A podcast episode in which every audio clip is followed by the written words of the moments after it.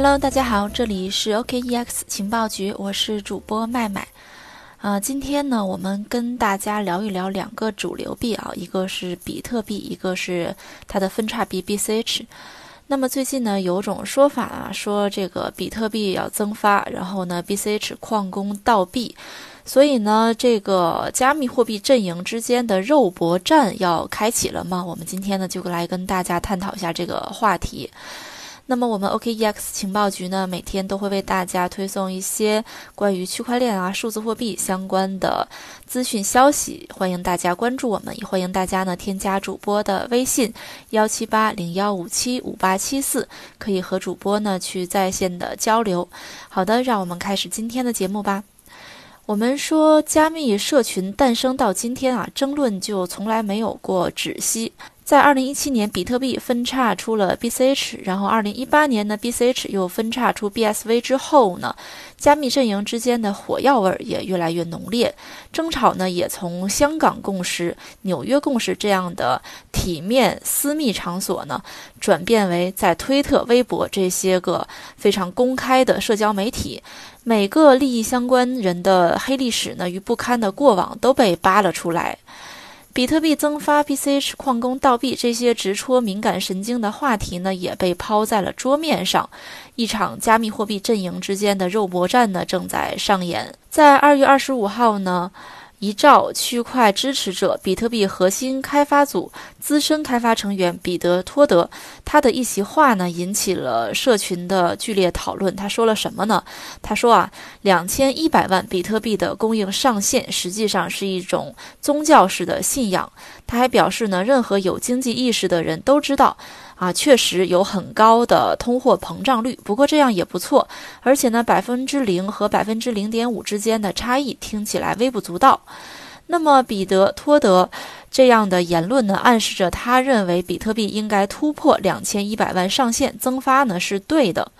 彼得的论点呢，恰恰是符合 BCH 社群的观点的。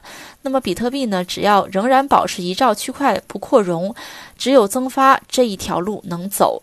比特币社群就非常惊愕啊，说增发比特币这是冒天下之大不韪的一个论调啊。作为比特币核心开发成员，彼得怎么能抛出这种观点呢？所以呢，彼得观点一出呢，整个加密社群都为此进行了激烈的辩论。那么，为什么彼得一句话就能掀起这么大的这个巨浪呢？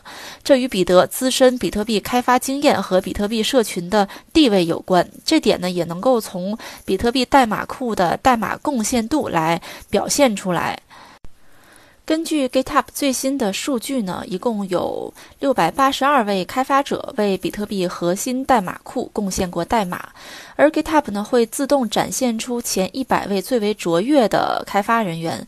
其中呢，彼得·托德代码贡献卓越度呢是排在第二十六位，而彼得代码提交集中是在二零一三年到二零一六年，也就是说，即便呢彼得在近四年时间几乎从来没有提交过代码的情况下，他在比特币核心代码库的排名依然是超过百分之九十五的比特币核心开发人员的。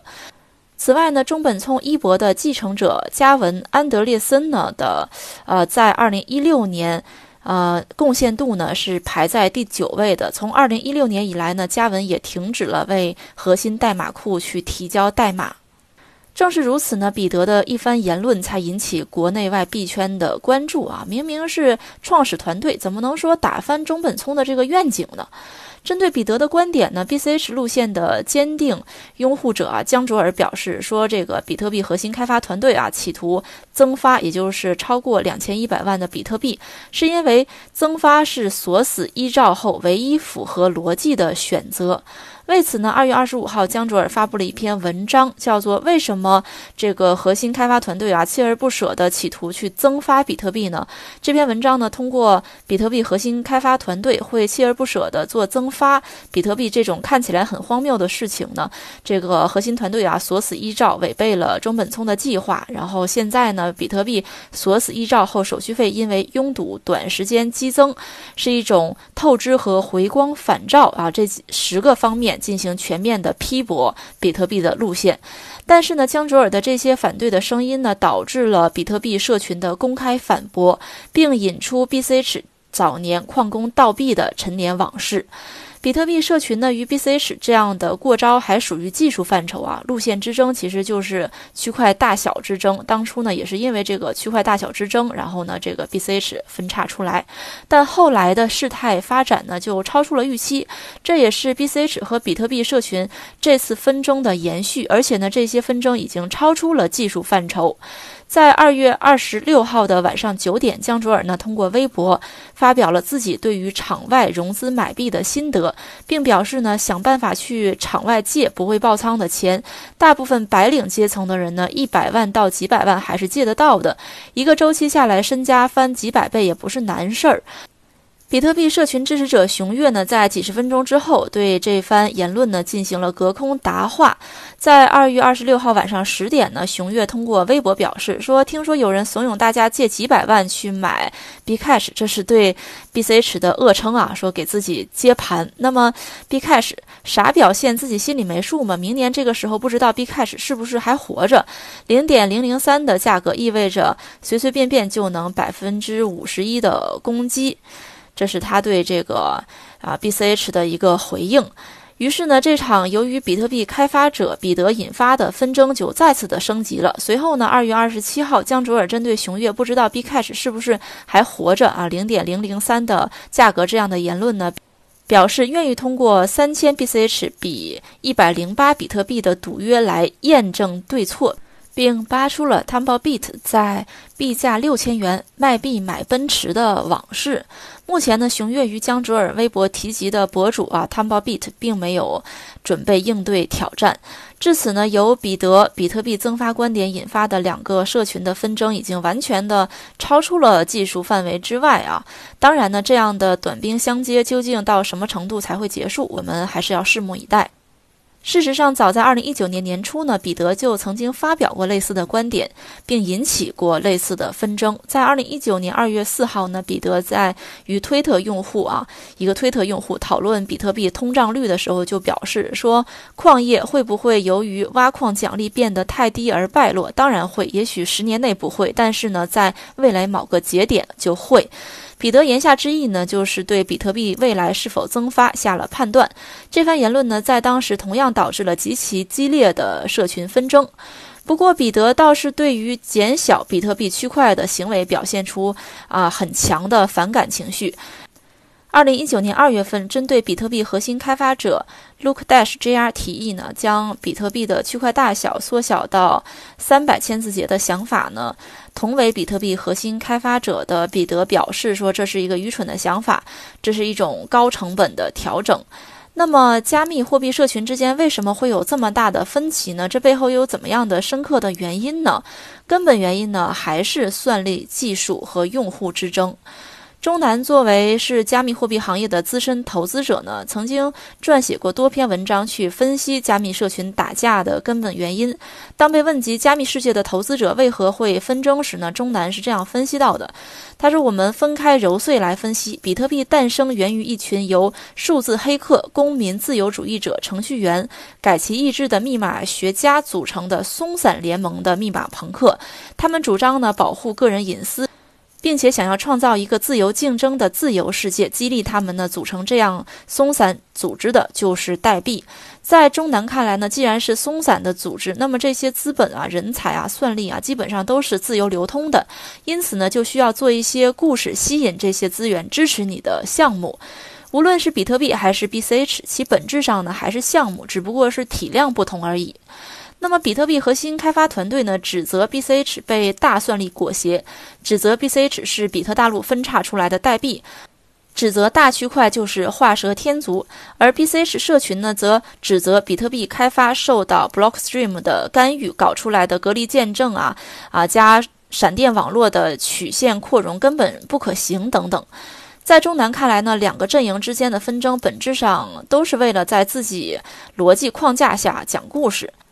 BCH 的故事是这样讲的比特币一兆的区块，未来网络肯定会拥堵，进而呢导致手续费奇高，一笔转账手续费呢成千上万，也就没有人愿意继续投钱进来了。这不符合中本聪对于点对点的电子现金系统的定义。因此呢，BCH 的区块要做得够大，同时呢又要满足当下的网络基础设施。在中南看来呢，BCH 之所以要选择分叉，是因为比特币区块太小，必定无法满足市场的需求。而比特币的故事是这样讲的：虽然区块大小只有一兆，但是呢，隔离见证与闪电网络可以解决网络拥堵问题。相反呢，BCH 通过分叉扩大了区块，但是它本质上还是分叉币，区块太大，矿工手续费很低。未来呢，再减产几次，岂不是没有人愿意再在上面挖矿了吗？事实上呢，无论是支持 BCH 的江卓尔啊，还是支持比特币核心开发团队的熊岳，他们本质上呢都是在为路线问题在争执，谁的逻辑更自洽，谁就能赢得资本的支持。中南是这样说到的。另外呢，在中南看来，但凡是支持者，他们自己呢都会囤很多这种币，其实呢也是在为自己的利益去摇旗呐喊。到底谁的逻辑更加自洽？谁能在未来竞争中获得胜利呢？未来谁也说不准。但是目前呢，至少从算力和市值上看呢，BCH 还是要弱的很多。不过呢，这并不代表未来。中南是这样说到的。根据 Bitinfotrust 最新的数据显示呢，比特币算力现在是。一百零七点五八 EH 每秒，而 BCH 算力呢，则是四点零八 EH 每秒，前者是后者的二十六倍之多。那么，Coin 三六零最新数据显示呢，比特币市值占加密货币总市值的百分之六十四点二一，而 BCH 的市值呢，是占据加密货币总市值的百分之一点一，前者是后者的五十八倍之多。但是有一点我们必须要注意到，像吴继涵、江卓尔、杨海波啊、Roger w o r d 他们呢都是加密货币领域的老牌投资者，他们也都是 BCH 的坚定的支持者。我也不信他们都会选错。比特币和 BCH 呢，作为加密市场的主力军，也是不同加密路线的践行者，在两条不同的道路上呢，相信他们未来还是会争吵不断，但是呢，也能因此越走越远。好的，又到了节目的尾声。这一期呢，我们跟大家讲了讲这个比特币啊和它的分叉币 BCH 之间的争论。那么大家有什么其他的见解呢？欢迎留言，也欢迎添加主播的微信幺七八零幺五七五八七四，可以加入我们的粉丝交流群。好的，今天的节目就到这里啦。这里是 OKEX 情报局，我是麦麦，我们下期再见吧。